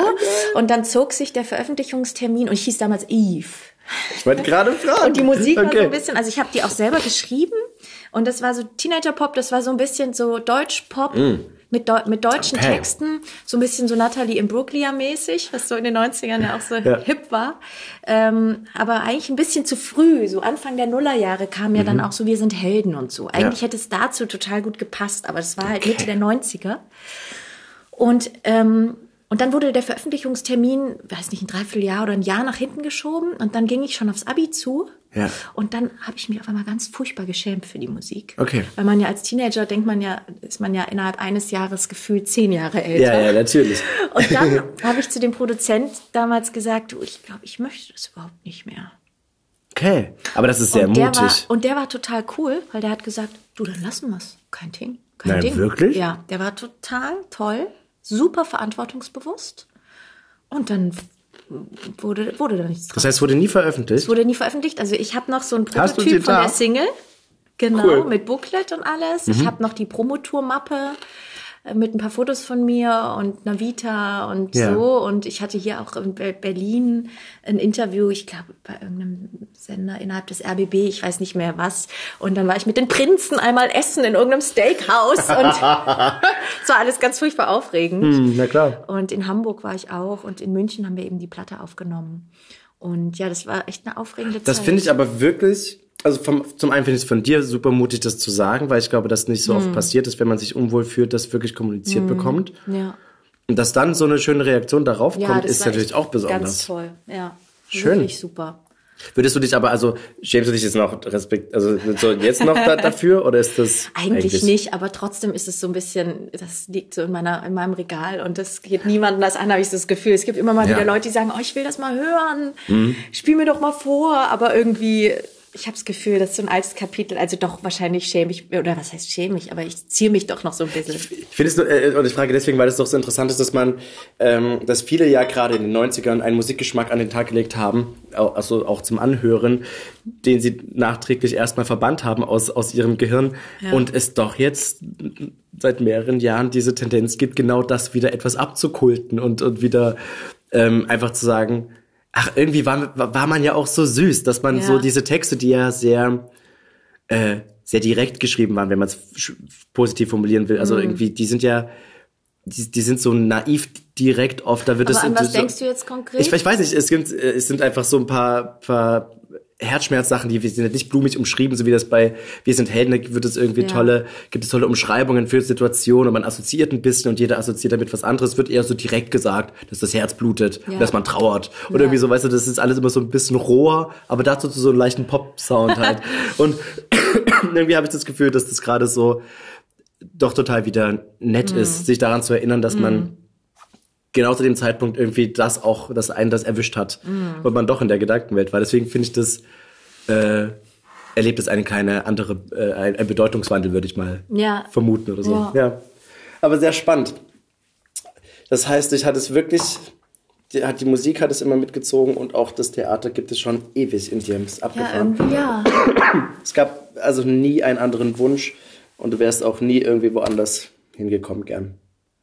Nee, also während ich dann bei Schauspielschulen vorsprach, hat es natürlich auch nicht gleich geklappt. Das heißt, äh, ich musste mir dann schon überlegen, ja Mist, was mache ich denn, ja. wenn ich nicht genommen werde? Da hatte ich dann auch erstmal auch ein, ein halbes Jahr hatte ich auch ein ziemliches Tief.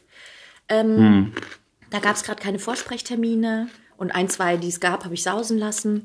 Und da hatte ich so ein bisschen so eine Krise, weil ich dachte, ja, vielleicht muss ich mir doch was anderes überlegen. Da hatte ich dann kurz überlegt, ob ich, hätte ich, habe ich so geliebäugelt, ob ich Dokumentarfilmerin werde. Und dann habe ich mir eine Videokamera gekauft und ganz viel aufgenommen und Schön. bin durch Berlin gezogen und so. Und das war, ja, das hatte ich mir so überlegt.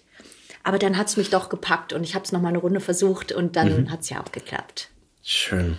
Und ich meine, Film hat mich natürlich auch immer bewegt. Ne? Das hatte ich ja. auch immer den Traum. Ne? Und habe jetzt auch schon ein paar Sachen gedreht und freue mich auch total auf das, was da so kommt. Sehr schön. Äh, ich überlege gerade, ob wir einfach zu deinem Text einmal kommen wollen. Ja. Hast du da Bock drauf? Ja, klar. Erzähl doch noch, mal, noch einmal was dazu. Das ist ja, ähm, ah, von deinem, von deinem Pad. Genau. Sehr gut. Von meinem Pad. Ähm, also, die Geschichte ist, das ist das Buch Deutsches Haus von Annette Hess. Mhm. Und die Geschichte ist äh, folgende. Die Protagonistin, die auch Eva heißt. Mhm. Ähm, achso, zu Annette Hess möchte ich ja noch sagen, vielleicht kennt der eine oder die andere sie von den Serien Weißen See und den Kudamm-Reihen. Mhm. Kudamm. Äh, ist sie die Autorin 53, davon? 59, genau. Ja, sie ist die Autorin dieser tollen, Schön. wunderbaren Serien oder Reihen. Ja. Und das ist ihr erster Roman. Und mhm. äh, genau, die Protagonistin Eva wächst äh, in Frankfurt am Main auf. Ja. Ihre Eltern sind, äh, haben ein Wirtshaus, so gute ja. deutsche Küche. Und ähm, sie hat eine ältere Schwester, einen kleineren Bruder und einen Dackel. Und, und sie ist Übersetzerin für Polnisch und äh, genau. Und äh, sie rutscht äh, so ein bisschen aus der Not heraus äh, als Übersetzerin in die Auschwitz-Prozesse rein, die es ja Anfang der 60er Jahre ja. in Frankfurt am Main gab. Ja. Ähm, und äh, dazu gibt es auch sehr, sehr viel äh, historisches Material, ja. was man auch auf, auf, YouTube ansehen kann. Und Annette Hess hat zum Teil auch ähm, Originalaussagen von, an, von Angeklagten, aber auch von ähm, Betroffenen sozusagen, die Angehörige verloren haben oder die im KZ ja. in Auschwitz waren, ähm, fast wortwörtlich auch eingeflochten in ihren fiktiven Schön. Roman. Ja. Und diese Protagonistin Eva kapiert am Anfang überhaupt nicht, was sie da eigentlich übersetzen soll, weil sie nichts von Auschwitz weiß. Und sie denkt okay. immer, das kann doch nicht sein. Also was, äh, da muss sie sich erstmal auch neue Wörter raufschaffen auf Polnisch, weil sie erstmal auch überhaupt nicht den Wortschatz hat, um diese Sachen adäquat zu übersetzen. Mhm. Und irgendwann wird sie davon so eingesogen und es nimmt sie so krass mit, dass sie das auch zu Hause erzählt, natürlich, ja. und dann auf so eine Wand stößt. Mhm. Auf so ein Schweigen stößt. Ja. Auch ihre ältere Schwester und auch ihre Eltern wollen davon einfach nichts wissen und bagatellisieren das so.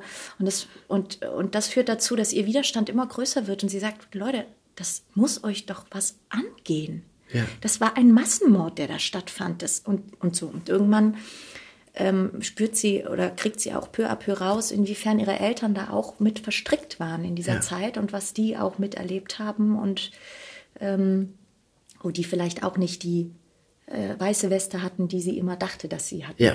Mhm. Und genau.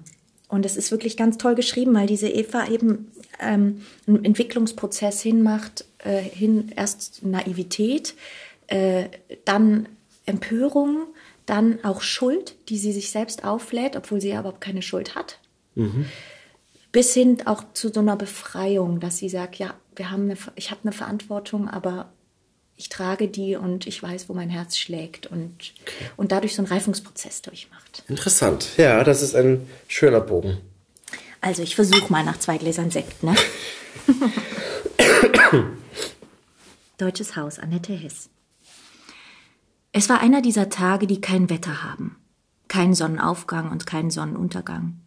Die durch und durch grau bleiben, die nicht warm und nicht kalt werden. Auch den Schnee gab es nur noch als Erinnerung. Eva war den ganzen Weg zum Bürgerhaus zu Fuß gelaufen, und mit jedem Schritt hatte sie mehr und mehr der Mut verlassen. Er war wie das Tauwasser in den Gullis versickert und fast ganz verschwunden, als sie das Bürgerhaus erreichte. Aber in dem Moment, als sie das überfüllte Foyer betrat, als sie die vielen Reporter ausmachte, einige der Angeklagten erkannte, die einander die Hände schüttelten, Polizisten bemerkte, die vor dem weißhaarigen Hauptangeklagten salutierten, als sie diese Selbstverständlichkeit erlebte, in welcher die Männer sich bewegten, als sie deren lautstarkes Reden hörte, und dagegen die einzelnen oder kleinen Grüppchen von angespannt, still und ahnungsvoll dastehenden Frauen und Männern sah, da dachte sie, dass sie hier richtig war. Der Saal wurde auch gegen Mittag nicht hell. Ein Saaldiener schaltete die Deckenbeleuchtung ein, die Kugellampen schwebten wie große leuchtende Blasen über den Köpfen. Es roch nach feuchter Wolle, Leder und nassem Hund. Nach ihrer Vereidigung nahmen die Dolmetscher auf der Seite der Staatsanwaltschaft Platz. Eva setzte sich auf einen Stuhl direkt hinter David Miller Sie nahm die dunkle Mappe aus ihrer Aktentasche und legte diese vor sich auf den Tisch. Sie blickte auf Davids rötlichen Hinterkopf, auf das etwas zu lang gewachsene Haar im Nacken. Er sah von hinten aus wie ein Junge, wie Stefan, wenn er manchmal in seiner kindlichen Wut brütete. David las in Papieren, die er nach kurzer Prüfung an den Hellblonden weiterreichte. Auf der gegenüberliegenden Saalseite stand ein großer Mann auf. Er fingerte in den Falten seiner schwarzen Robe und beförderte eine silberne Taschenuhr an einer Kette hervor, die er aufschnappen ließ, um etwas zerstreut die Uhrzeit zu kontrollieren. Mit seinen weichen, länglichen Gesichtszügen und der weißen Krawatte erinnerte er Eva an den Hasen aus Alice im Wunderland. Ein Buch, das sie und Stefan nicht mochten, denn dieses Wunderland war ausschließlich von unfreundlichen Figuren bevölkert. Es war der Verteidiger von sieben der Angeklagten. Er stellte den Antrag, dass die Ehefrauen des Angeklagten Nummer vier und des Hauptangeklagten als Zeugen in der Beweisaufnahme gehört werden sollten. Eva sah zur Zuschauertribüne hinüber und suchte nach der Frau mit dem Hütchen, die entfernt nach Rosen roch, konnte sie aber in der Menge nicht ausmachen. Der Hellblonde erhob sich und erklärte, die Staatsanwaltschaft lehne den Antrag ab. Man verspreche sich keinen Erkenntnisgewinn, die Ehefrauen seien parteiisch. Zudem könnten sie ihre Aussage verweigern, wenn diese zum Nachteil der Angeklagten seien. Es begann ein Schlagabtausch zwischen Verteidiger und leitendem Staatsanwalt über die Anzahl an Entlastungszeugen. Eva wusste, dass der erste Zeuge, der an diesem Tag aufgerufen werden würde, Jan Kral sein würde. Sie blätterte die Mappe auf und dachte, dass die Ehefrau von Jan Kral jedenfalls nicht mehr gehört werden könne. Am 1. November 1942 hatte er sie zum letzten Mal gesehen.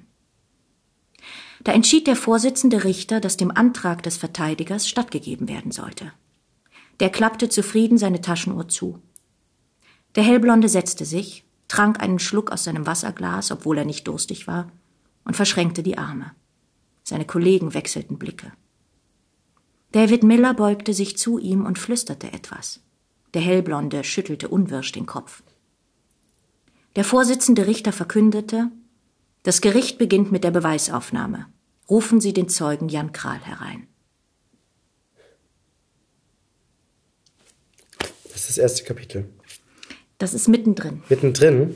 Ja. Interessant. Ja. Das ist mittendrin im Prozess. Und jetzt geht es sozusagen okay. richtig ans Eingemachte. Jetzt kommen die, jetzt kommen die Zeugenaussagen, ja. wo die Zeugen wirklich vom Alltag aus dem KZ berichten. Ja. Und die Angeklagten, die Aufseher waren, die im KZ gearbeitet haben, hm. die für hunderttausendfachen Mordes dort sitzen, zum Teil die Zeitung lesen während der Aussagen. Hm. Verdunkelte Brillen haben, dass man ihre Augen nicht sieht, lächeln, sich irgendwas zuflüstern und so tun, als würde es sie einfach überhaupt nichts angehen. Ne? Ja. Und ähm, das, das, das war schon heftig. Also der, bei der, wie der hier genannt wird, der weiße Hase aus Alice im Wunderland, ja. ne? der Verteidiger der, Haupt, der Hauptangeklagten, ähm, der, der hat tatsächlich damals, ähm, und das wird in dem Buch dann auch so berichtet, so eine perfide Masche gehabt, um seine äh, Hauptangeklagten zu verteidigen. Der hat nämlich gesagt, ähm, es gab ja diese Rampe, ja. die Auswahlrampe, ne? da ja. kamen die Güterzüge an und dann wurde ausgewählt, wer kommt sofort in die Gaskammer ja. und wer wird noch als Arbeitskraft benutzt.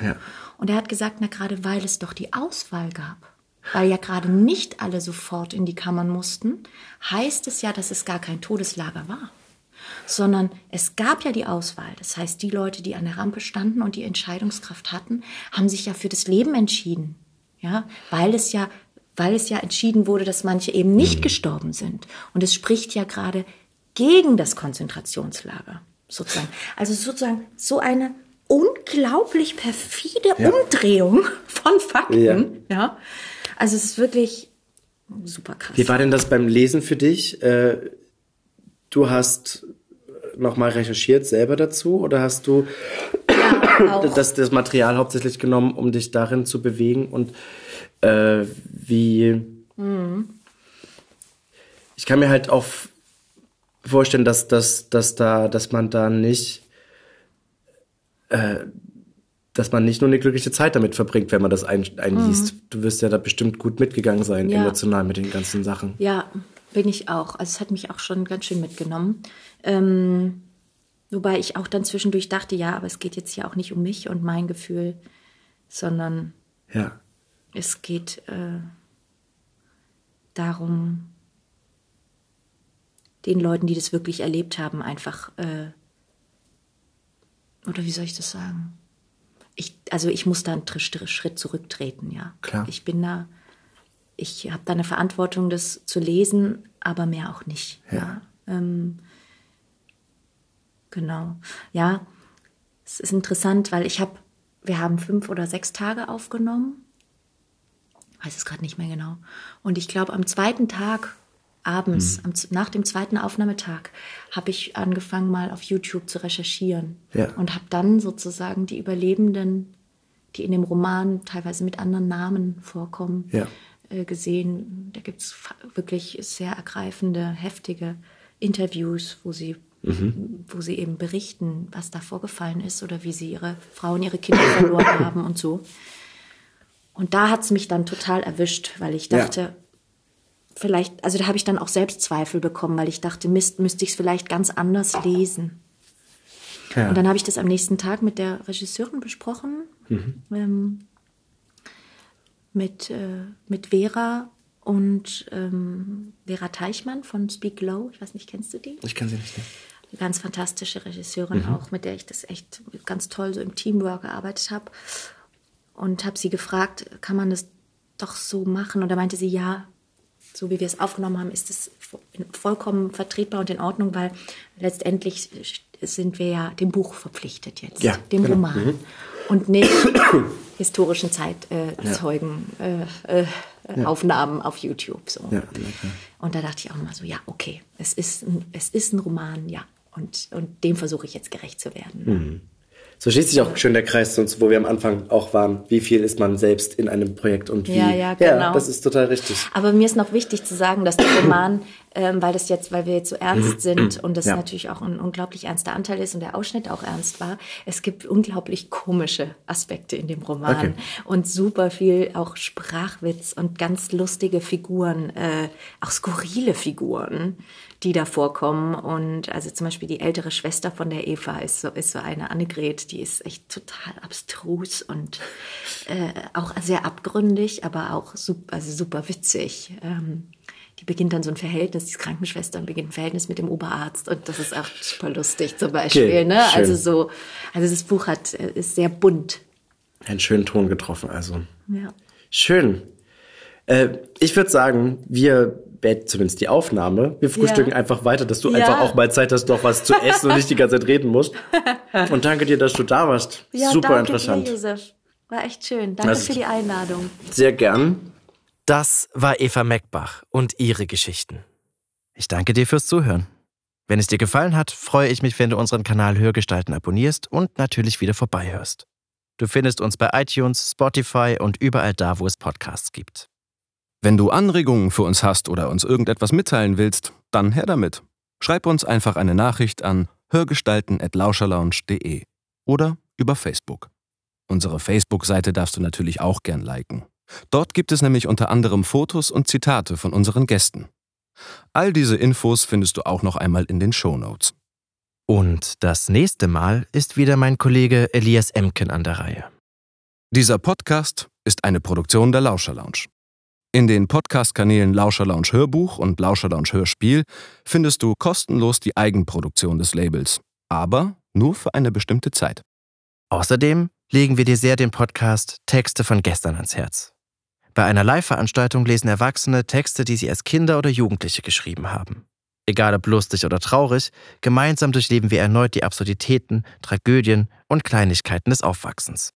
Wenn du keine unserer Podcast-Veröffentlichungen verpassen willst, abonniere einfach den Kanal Lauscher Lounge alle Podcasts. Also, ahoi, ciao, tschüss und bis zum nächsten Mal bei Hörgestalten. Shh.